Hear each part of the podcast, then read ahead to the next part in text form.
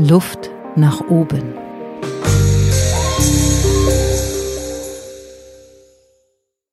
Exzellente Reden, herausragende Präsentationen.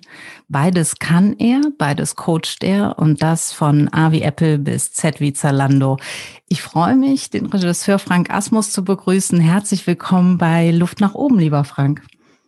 Vielen Dank für die Einladung. Ja, du bist ja einer der Besten deiner Branche, das kann man schon so sagen. Wird die Luft da oben eigentlich dünn? Also meinst du jetzt die Kunden oder meinst du jetzt äh, einfach vom Business her oder? Vom Business her. Vom ja, Business her. Du bist wahnsinnig viel unterwegs. Ja. Du bist, ähm, Top Speaker, du bist Top mhm. Executive Coach, du bist bei Konzernvorständen. Mhm. Ähm, du hast vieles schon gesehen und äh, arbeitest international. Gibt es da eigentlich noch sowas wie Herausforderungen oder irgendwie, ja, im Sinne von, die Luft da oben ist dünn, gibt es da was, wo du denkst, das kickt mich noch oder das will ich noch erreichen? Mhm. Ah, okay. Mhm. Also ich finde alles herausfordernd.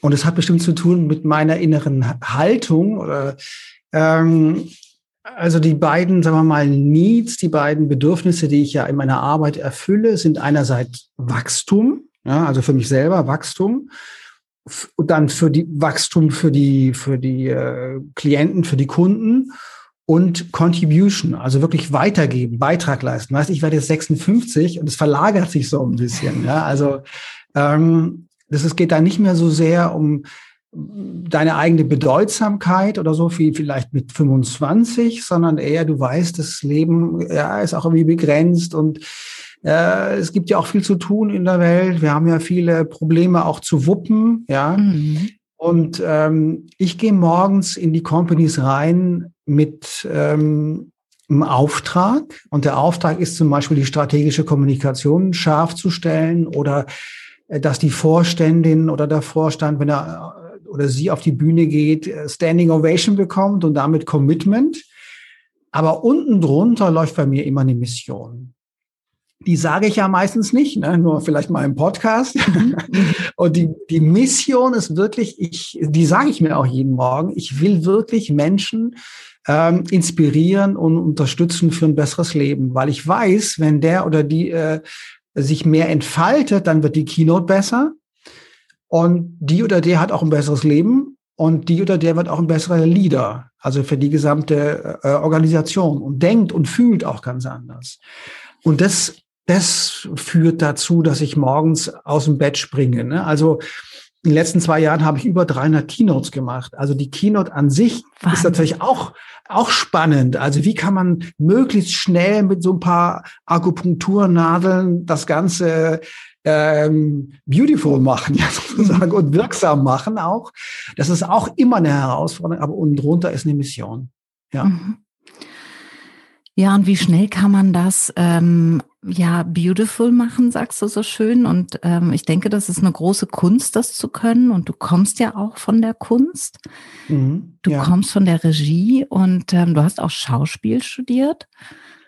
Wie also Schauspiel war Teil der Regieausbildung. Ne? Also okay. Also ich habe Regie studiert mhm. und am Reinhardt-Seminar in Wien machst du dann halt in vor allem in den ersten zwei Jahren alle Kurse mit mit den Schauspielern. Bist also mit denen auch zusammen. Ja, das finde ich super damit du ja, den, damit du den Wechsel auch erkriegst, damit du weißt, wie es denen eigentlich geht. Ja, ähm, genau.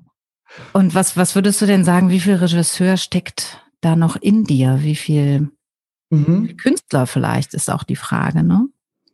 Also, super Frage. Also, ich fühle mich als Künstler. Mhm. Hast du das glaub, jemals in Frage gestellt?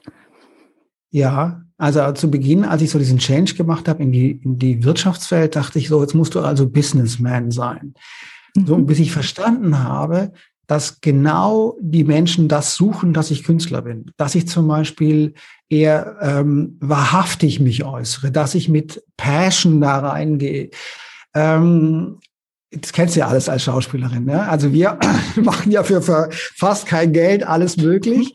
Und wenn du das halt dann auch lebst, also wenn du, wenn da nichts dazwischen ist und du dem Vorstand oder Vorständin und die spüren das nach kurzer Zeit, dass da mal endlich einer da ist, der nicht aufgrund der trennenden Hierarchieebene irgendwie nicht zu greifen ist, sondern der sofort zu greifen ist und vielleicht auch sagt, oh, das glaube ich aber nicht, dass das funktioniert. Dann erschrecken sie vielleicht kurz was und dann ähm, sind sie neugierig. Ja? Also wie ich ja immer sage, Hingabe entfaltet unser Potenzial, aber Hingabe sorgt auch für Vertrauen. Also die spüren dann einen schnell und ja, und warum Künstler? Weil neben der Passion ist es ja, dass ich intuitiv arbeite. Mhm. Also ich habe die eine Seite, mein Vater mein leiblicher Vater war Chemiker, mein Großvater Physiker, ähm, mein ganz, ganz toller Ersatzpapa war Ingenieur. Ich habe schon diese ganz starke, äh, ich muss sagen, äh, Drang auch, die Prinzipien aufzusuchen. Also was ist, äh, deswegen interessiert mich auch Kommunikationspsychologie schon seit 40 Jahren. Aber letztendlich arbeite ich intuitiv. Hast du dich das immer getraut, deiner Intuition den, diesen Raum zu geben? Oder war das wie, ähm, ich könnte mir vorstellen, dass über die Erfahrung die Intuition dir auch den Weg gezeigt hat. Aber das braucht ja unheimlich mhm. Vertrauen und das muss man ja, ja. auch nun mal verkaufen können oder auch dahinter stehen und die Leute mitnehmen auf diesen Weg. Das ist eine mhm. Herausforderung, oder? Mhm, ja, absolut, absolut. Also man braucht auch nichts motiviert so sehr wie Erfolg. Also je mehr Erfolge du halt hast, weißt du, wenn dann den wichtigsten Investor der Welt äh, für das Startup gewinnst, dann weißt du, okay, das ist schon irgendwie auch stimmig, ja. Und ähm, das hilft natürlich sehr. Natürlich, wir in der Kunst haben ja nichts anderes. Wir haben ja nur diese innere Stimme. Also wie natürlich argumentieren wir auch, aber das sind ja auch häufig nur so Strohfeuer, weil in Wirklichkeit ein Künstler sucht die Stimmigkeit. Und die Kommunikationspsychologie, die, ähm, wenn die versucht, Stimmigkeit zu greifen, wie zum Beispiel Schulz von Thun, der sagt ja, Stimmigkeit ist Authentizität mhm. plus gelungener Adressatenbezug mhm. plus, dass es in den Kontext passt. Mhm. Das, und das ist ja so komplex in Wirklichkeit, dass du da auch nur mit Spüren und Intuition rankommst.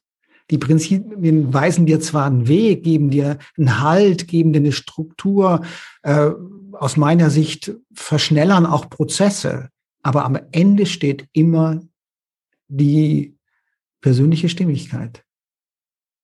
Mhm.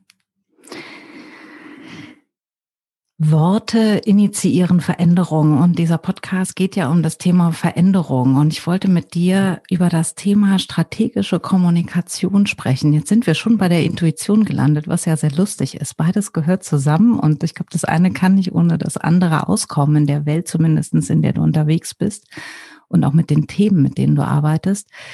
Jetzt ist strategische Kommunikation, so wie ich das empfinde, so dein Steckenpferd geworden. Mhm.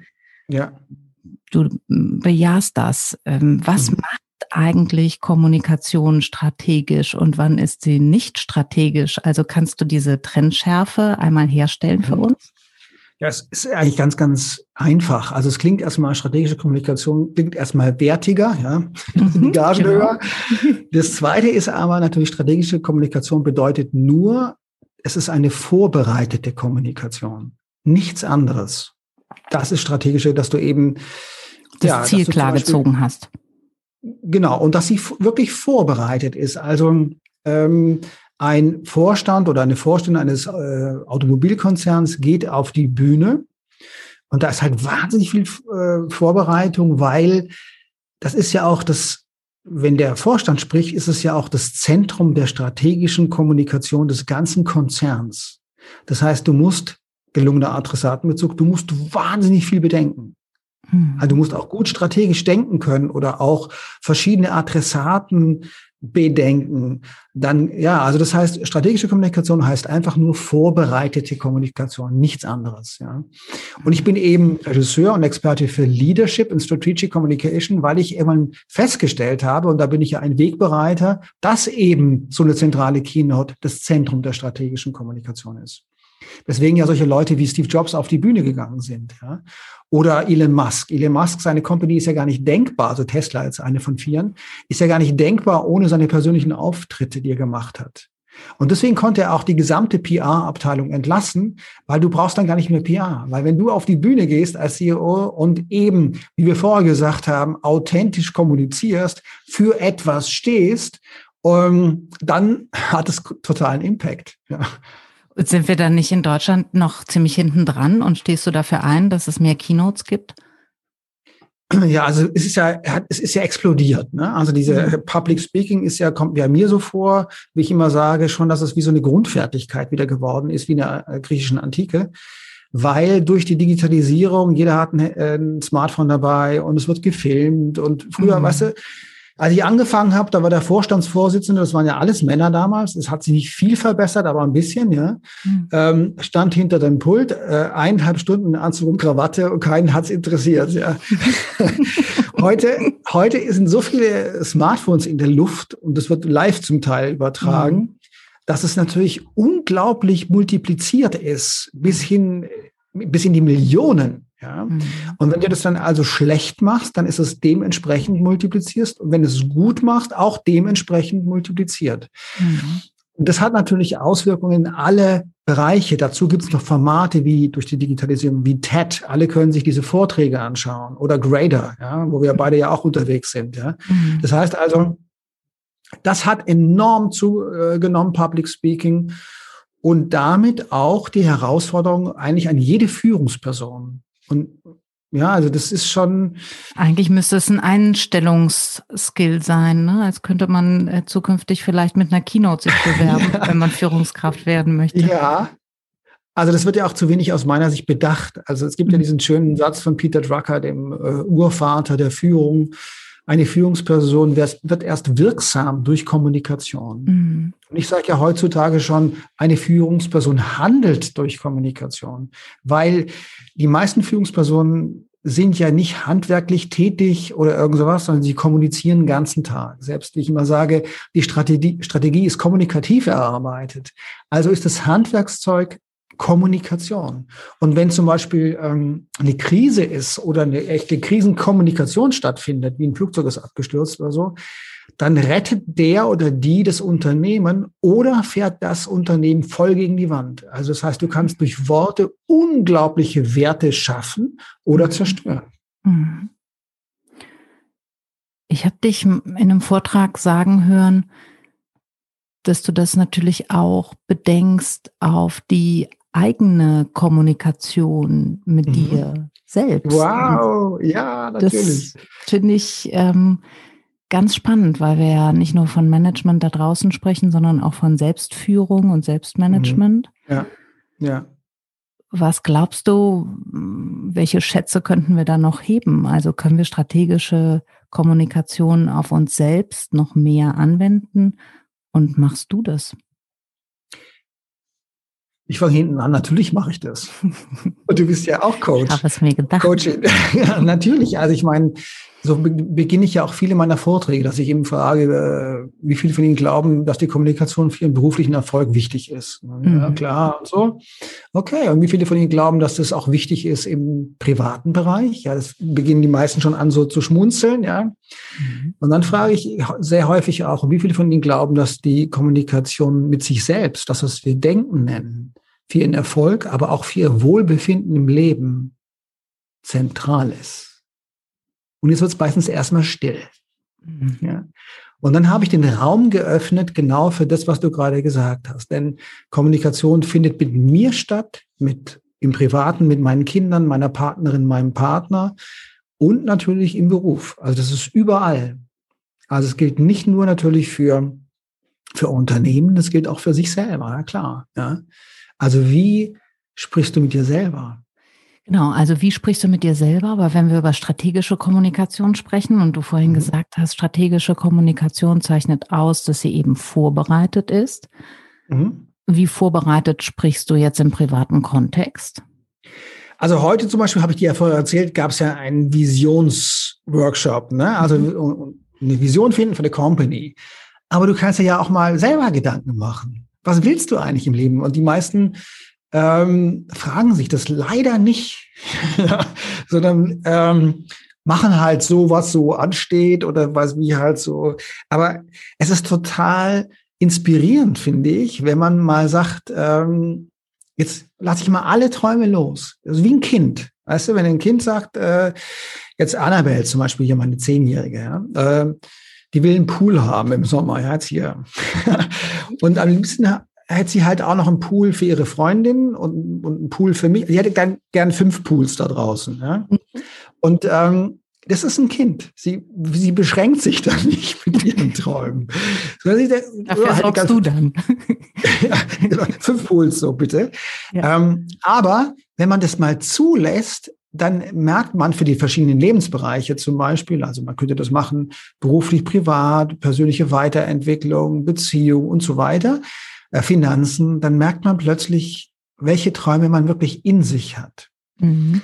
Und von den Träumen könnte man dann zum Beispiel ableiten, äh, welche großen Ziele habe ich denn in meinem Leben oder könnte ich für mich formulieren? Und wenn du die Träume nicht findest, dann kannst du dich auch fragen, was will ich denn überhaupt nicht zum Beispiel? Also du kennst das ja, diese Gegenfrage, was ich überhaupt nicht will, macht mhm. häufig deutlich, was ich eigentlich will. Ja? Mhm. Und dann kriegst du vielleicht raus, dass du vielleicht äh, eine Umweltstiftung gründen willst in Wirklichkeit und nicht bei der Bank arbeiten willst, ja, und so weiter. Und kriegst vielleicht dann auch viele Fragen. Aber bei Fragen sage ich ja immer, die Frage ist die Tragefläche des Lebens. Ja? Das heißt, wenn die Frage nicht mehr hast, dann ist ja auch das Projekt schon nicht mehr interessant. Also der, der Elon Musk will zum Mars, der weiß auch nicht, wie das geht. Mhm. Aber es ist eine große Frage. Ja, also ich will nicht zum Mars übrigens, ja. Aber er will zum Mars. ähm, und diese große Frage erzeugt eben ein großes Potenzial in ihm. Also die Vision, wir, wir brauchen für unser Leben, glaube ich, nicht eine Vision. Das Leben lebt sich auch so. Aber eine Vision kann dich eben inspirieren und dein Potenzial entfalten. Mhm. Und das kannst du eben formulieren. Wir waren ja vorher mit sich selber sprechen. Das kannst du eben rausfinden. Genauso auch bei einer Mission. Ne? Also wie ich ja vorher von meiner Mission kurz gesprochen habe. Das war, glaube ich, vor der Aufnahme. Ja, ich glaube ja. Ich weiß es gar nicht mehr. Nee, nee das war ist äh, schon war ja meine Aufnahme. Okay, alles klar. Ja, aber die, äh, meine Mission ist wirklich, wie ich vorher sagte, ja genau, ich, ich erinnere mich wieder, äh, Menschen zu inspirieren und zu äh, motivieren für ein besseres Leben. Ja? Dafür werde ich erstmal nicht gebucht, aber das treibt mich eben an. Und das habe ich schon seit der Kindheit, habe ich das. Ich, äh, mit meinen Freunden, ich war immer der, dann, ähm, der, die, der Lust hatte, meine Freunde zu inspirieren. Also wir haben früher, ich bin am Bodensee groß geworden, wir haben dann U-Boot gebaut mit 15 Jahren und lauter so Zeug. Ja, das war natürlich mhm. eine Vision. ähm, aber ich habe dann die, mein Umfeld inspiriert. Ich habe zum ersten, ersten Mal in einer ähm, äh, alleine gewohnt und dann so eine äh, sozusagen so eine Kommune gegründet. Dann habe ich die Schülerzeitung gegründet, einen anderen Verlag noch gegründet. Und ich habe da nicht mehr drin gearbeitet als meine Freunde, aber ich habe es immer irgendwie verstanden, sie zu motivieren. bis ich irgendwann verstanden habe, das ist eine Qualität, die ich habe.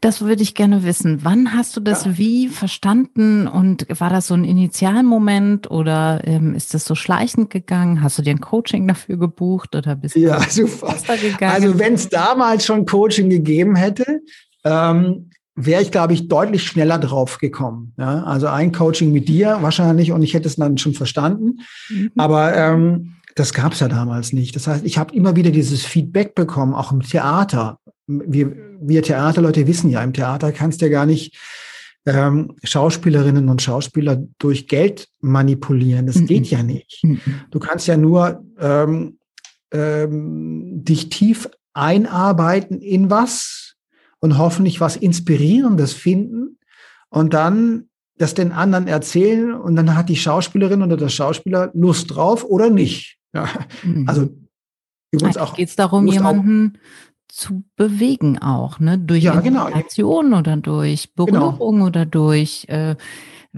Entflammung sozusagen. Ist egal, welche ja. Methode, aber eigentlich willst du ja, dass sich jemand bewegt. Also genau. In eine Richtung bewegt, ja. Genau, und, und das wurde mir oft gesagt, dass ich das eben ganz gut kann. Und ähm, wir wissen das ja auch aus dem Coaching, du weißt das ganz genau. Äh, unsere Stärken sind uns ja häufig nicht bewusst, weil die mhm. uns selbstverständlich vorkommen. Und, und, so war mir das auch, kam mir das selbstverständlich vor. Mhm. Und jetzt auf deine Frage, wann war mir das plötzlich klar? Hm. Da war ich in den USA. Mhm. Und das war auch wirklich äh, in einem Seminar, wo ich mich gefragt habe, was ist eigentlich meine Mission? Nee, das war sogar so. Ich habe gefragt, was ist meine Vision? Und die habe ich nicht gefunden und bin auf die Mission gerutscht, also auf diese Herzensebene. Und da habe ich dann für mich selber verstanden, dass mich das erfüllt, Menschen wirklich zu inspirieren und zu unterstützen. Und zwar für ein besseres Leben. Du dienst einer größeren Idee gerne. Contribution, ja, Beitrag leisten. Ja. ja. Ist, ja. Ja, ich glaube, dass ähm, genauso wie das nach außen funktioniert, mit der strategischen Kommunikation eben auch nach innen funktioniert. Und du bist ja mhm, gerade ja. Äh, ein Beispiel dafür, wie du das hinbekommen hast, das auch für dich klarzuziehen, Stärken zu klären, auch damit dann in die Kommunikation wiederum nach außen zu gehen und äh, das mhm. auch Mhm. dadurch eine klarere Position auch beziehen zu können und deine Leistung letztendlich auch am Markt besser zu positionieren, um es jetzt mal ganz einfach auch wieder runterzubrechen. Ne? Es ist mhm. einerseits der Motor, morgens aufzustehen und andererseits aber auch deine Positionierung da draußen. Mhm. Mhm. Jetzt ähm, ist es in meiner Wahrnehmung so, dass viele kleine und mittelständische Unternehmen sich so eine ähm, Auszeit, das zu reflektieren oder jemanden, der sie da begleitet, eigentlich gar nicht leisten wollen oder das auch vielleicht mhm. nicht so für sich ähm, erachtenswert finden. Mhm wenn man jetzt mal jemanden so im Fokus hat, der Geschäftsführer ist, Führungskraft ist, gerade sich so ein Seminar äh, nicht geben kann, was würdest du sagen, was sind ähm, direkte Dinge in der strategischen Kommunikation, die ich ab jetzt anders machen kann? Mhm. Also ich glaube, es sind drei Dinge seit der Antike und so ist auch mein Buch aufgebaut. Das erste ist ähm, Klarheit in der Kommunikation. Kommunikation scheitert häufig, weil sie nicht klar ist. Das kennst du wahrscheinlich auch von mir. Und ähm, das, dem geht natürlich immer Selbstklärung voraus. Also ohne Selbstklärung gibt es keine Klarheit in der Kommunikation. Und es braucht manchmal gar nicht so viel Zeit. Aber wenn ich so ähm, durch die Straßen gehe, mir Produkte anschaue oder Dienstleistungen, ich verstehe die häufig nicht. Mhm. Ähm, also Klarheit ist extrem wichtig. Wie, wie, wie, wie mache ich das? Ich setze mich hin, ich nehme mir einen Zettel, hm? ich nehme mir einen Stift und frage mich, okay, was will ich jetzt gleich sagen meinen Mitarbeitern? Dann sagt er, das habe ich mich doch schon immer gefragt, dann mache ich doch wie gestern. Also wo ist jetzt sozusagen der Unterschied? Ne? Klarheit ja. ist super, aber wie, ja. wie, wie kriege ich das hin? Also da gibt es ja verschiedene Ansätze auch seit der Antike. Also wir Menschen, du, du, kennst das, wir kommen ja gut zurecht, zum Beispiel mit einem Trias, mit einer Dreigliederung. Ne? Also wir im Theater haben häufig dreigegliederte Stücke. Im Film hast du fast immer ein dreigegliedertes Stück, fast immer. Ähm, du hast es im militärischen Bereich, du hast es in der Politik, ja, wie der Olle Trump. Ja, ich baue eine Mauer, Obamacare wird abgeschafft, ausländische Unternehmen zahlen Strafzölle. Der mhm. kennt seine Botschaften. Frau Clinton bin ich mir unsicher, weil äh, mhm. mir konnte noch nie jemand eine Botschaft von Frau Clinton erzählen. Du hast also zum Beispiel drei wichtige zentrale Botschaften für deine Strategie oder whatever oder dein Unternehmen oder deine Dienstleistung. Und dann ist es eben noch sinnvoll, die eine Kernbotschaft zu haben, diesen einen Claim. Ja, Tausend Songs in deiner Tasche oder America First, Yes We Can, weil diese, ähm, ob du einen TED Talk hältst oder vor dir eine Mitarbeiter trittst, im Z zusammengedampft, teilst du vor allen Dingen eine Botschaft eine zentrale Botschaft. Das ist immer so in der Kommunikation. Ja. Ob als Mutter, als Papa, mit dir selber oder mit, äh, mit deinen Mitarbeitern. Mhm. Ja. Ich glaube zum Beispiel, dass viele äh, Ziele auch scheitern, weil die zu komplex sind. Das ist, also der erste Punkt ist Klarheit. Ist Klarheit, ja. Genau. Mhm. Der zweite Punkt ist natürlich, jemanden überzeugen und auch sich selbst heißt vor allen Dingen, andere und sich selbst emotional zu gewinnen. Mhm. Ja, das ist keine Sales-Aussage, das ist Wissenschaft. Ja, also wir haben, wir tun sie faktisch vorbereiten, womöglich die Entscheidung, nachher auch vielleicht äh, faktisch begründen. Aber wenn es nicht um härteste Wissenschaft geht und vor allen Dingen, wenn es um Entscheidungen geht, sind immer Emotionen im Spiel. Denn die Emotion ist die Grundlage für eine Entscheidung. Und vor allen Dingen, wie du sagst, für ein Movement, für eine Bewegung. Also es geht darum, Menschen emotional zu gewinnen. Und wir drehen es mal um. Wenn jemand zum Beispiel raucht, ähm, wieso kann man denen nicht sagen, Rauchen ist gefährlich? Dann sagt er, ach ja, stimmt, ich höre auf. Mhm, mh. Geht nicht. Steht ja sogar auf der Weil, nee. Weil er emotional damit verbunden ist, sie oder er. Er hat sich konditioniert in Richtung eines Bedürfnisses mit der Zigarette. Deswegen ist es nicht so einfach, so aufzuhören. Im Prinzip kann man sofort aufhören. Das ist überhaupt kein Problem. Äh, rein körperlich ist es kein Problem. Nur man muss eben so bestimmte Dinge bei sich herausfinden, ähm, damit es klappt. Und es gilt bei einem selber das geht eben auch Richtung Mitarbeiter. Also Mitarbeiter haben Bedürfnisse. Ja? Und die fragen sich immer nur, wenn du vor deine, vor deine Mitarbeiter trittst, fragen die sich nur, what's in it for me? Ja. Die haben kein. Was ist da drin für mich? Was, was ist die Relevanz? Ne? Was ist die Relevanz für mich sozusagen? Genau. Und wenn du überzeugen heißt, Menschen nicht mit deinen Bedürfnissen zu gewinnen, sondern mit ihren Bedürfnissen zu gewinnen. Ja, verstehst? Ja, ja klar. Ja. Das heißt also, wenn jetzt jemand, mh, hm, wenn eine neue Strategie zum Beispiel vorstellst, da gibt es immer welche, und es sind viele, meistens alle, die erstmal. ein starkes, erstmal, die erstmal ein starkes Sicherheitsbedürfnis haben. Mhm. Also kannst du in einer Keynote zum Beispiel auch mal das ansprechen. Wie äh, safe die Company im Vergleich zu anderen Companies zum Beispiel mhm. ist. Dann sind die da schon mal beruhigt, was die mhm. Sicherheit betrifft. Dann kannst du ja auf ein Bedürfnis gehen, wie zum Beispiel Zugehörigkeit oder Gemeinschaft oder Verbindung, ja, mhm. dass man eine coole Truppe ist, keine Ahnung, sagst du irgendwelche Beispiele dazu, irgendwelche Day, äh, irgendwelche Fakten oder so. Dann, dann teaserst du bei dem Menschen eben, ah ja, wir sind eine coole Gemeinschaft. Und dann könntest du zum Beispiel nochmal Richtung Wachstum gehen. Man kann sich gut entwickeln in diesem Unternehmen, wenn man sich weiterentwickeln will oder auch finanziell sich gut entwickeln. Ja, und, und vielleicht tun wir ja auch noch einen Beitrag leisten mit der Company in der Welt. Keine Ahnung. Mhm. Also das heißt jetzt, äh, jetzt im Podcast schnell erzählt. Ich gehe also immer die Bedürfnisse durch mhm. und äh, guck an, ob wir diese Bedürfnisse ansprechen. Denn wenn du Menschen emotional gewinnen willst, auf einer tieferen Ebene, geht es immer um Bedürfnisse. Mhm. Ja.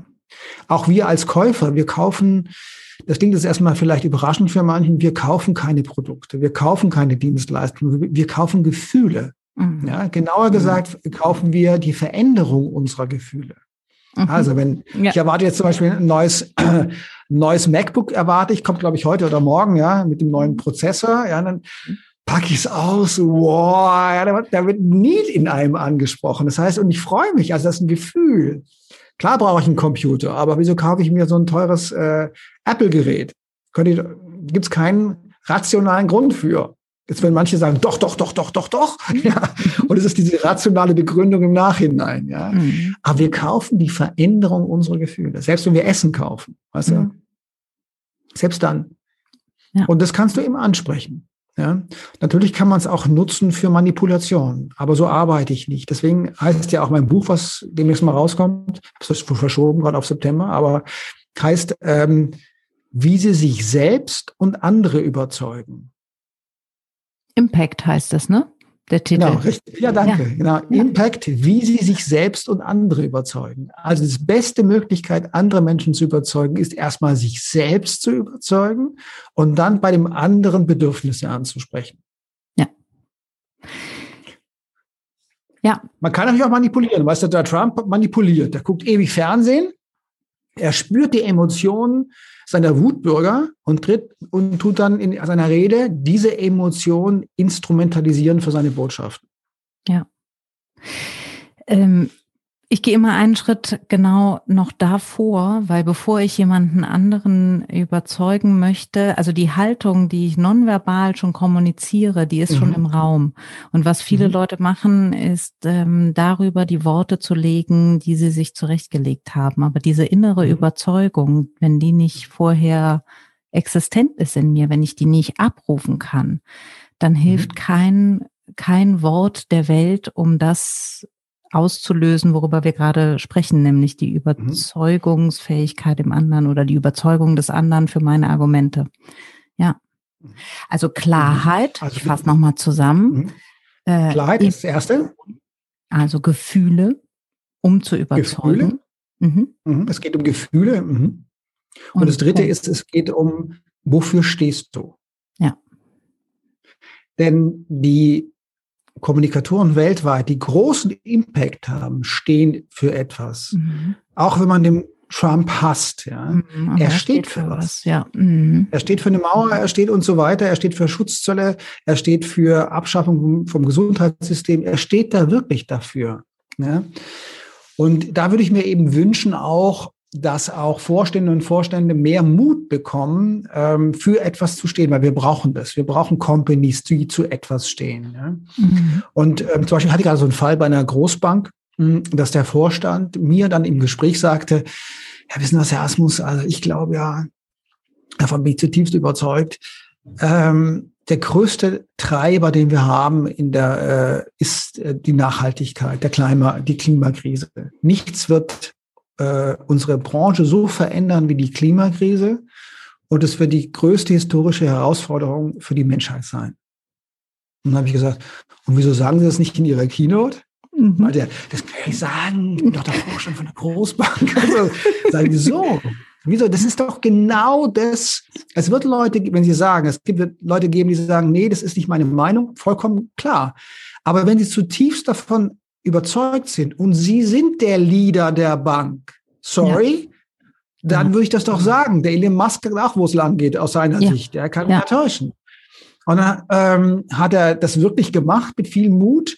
Und wozu hat das geführt? Das hat dazu geführt, dass er, er in diesem Chatverlauf, du kennst es ja gerade in digitalen Zeit, mhm. so viel äh, positives Feedback bekommen hat wie noch nie. Wahnsinn. Wir, wir lieben Menschen. Natürlich äh, tun wir auch Leute dann eben hassen, die nicht unsere Meinung sind, aber wir lieben Menschen, die für etwas wirklich stehen. Ja. Ja. Der Erfolg von Elon Musk ist nicht anders zu, äh, zu, äh, zu wäre nicht anders möglich gewesen. Ne? Also er ist glasklar in den Botschaften, mhm. emotional, nämlich transparent mhm. und äh, spricht Bedürfnisse an. Und das Dritte ist, er steht wirklich für was. Mhm. Weißt du, der wollte ja schon als Kind wollte der ja schon Elektromobilität. Ja, mhm. das ist schon sehr alt bei ihm das Thema. Jetzt ist ja die aktuelle Kommunikation, die steht ja mehr im Fokus denn je. Ähm, du hast gerade äh, Vorstände angesprochen, du hast Trump angesprochen. Jetzt sind wir äh, mal gerade doch bitte auch bei der deutschen Politik. Da bist du nicht unterwegs, wenn ich dir richtig äh, zuhöre. Ganz, ganz selten. Okay. Warum nicht und braucht es da nicht mehr von strategischer Kommunikation? Wir sind gerade in einer Krisenzeit, wo wir alle in, ja, Beispiel, unsere Grundrechte werden eingeschränkt. Das ist hochsensibel, was gerade mhm. an Worten an tatsächlich mhm. das Volk gerichtet wird. Also äh, wenn du dem Ganzen so zuschaust, wo, was geht in so einem Frank Asmus Kopf dann vor? Also denkst du daran fehlt es oder das müsste mal jemand machen oder warum ruft mich keiner an oder was denkst du, wenn du dir das Die rufen ja schon an.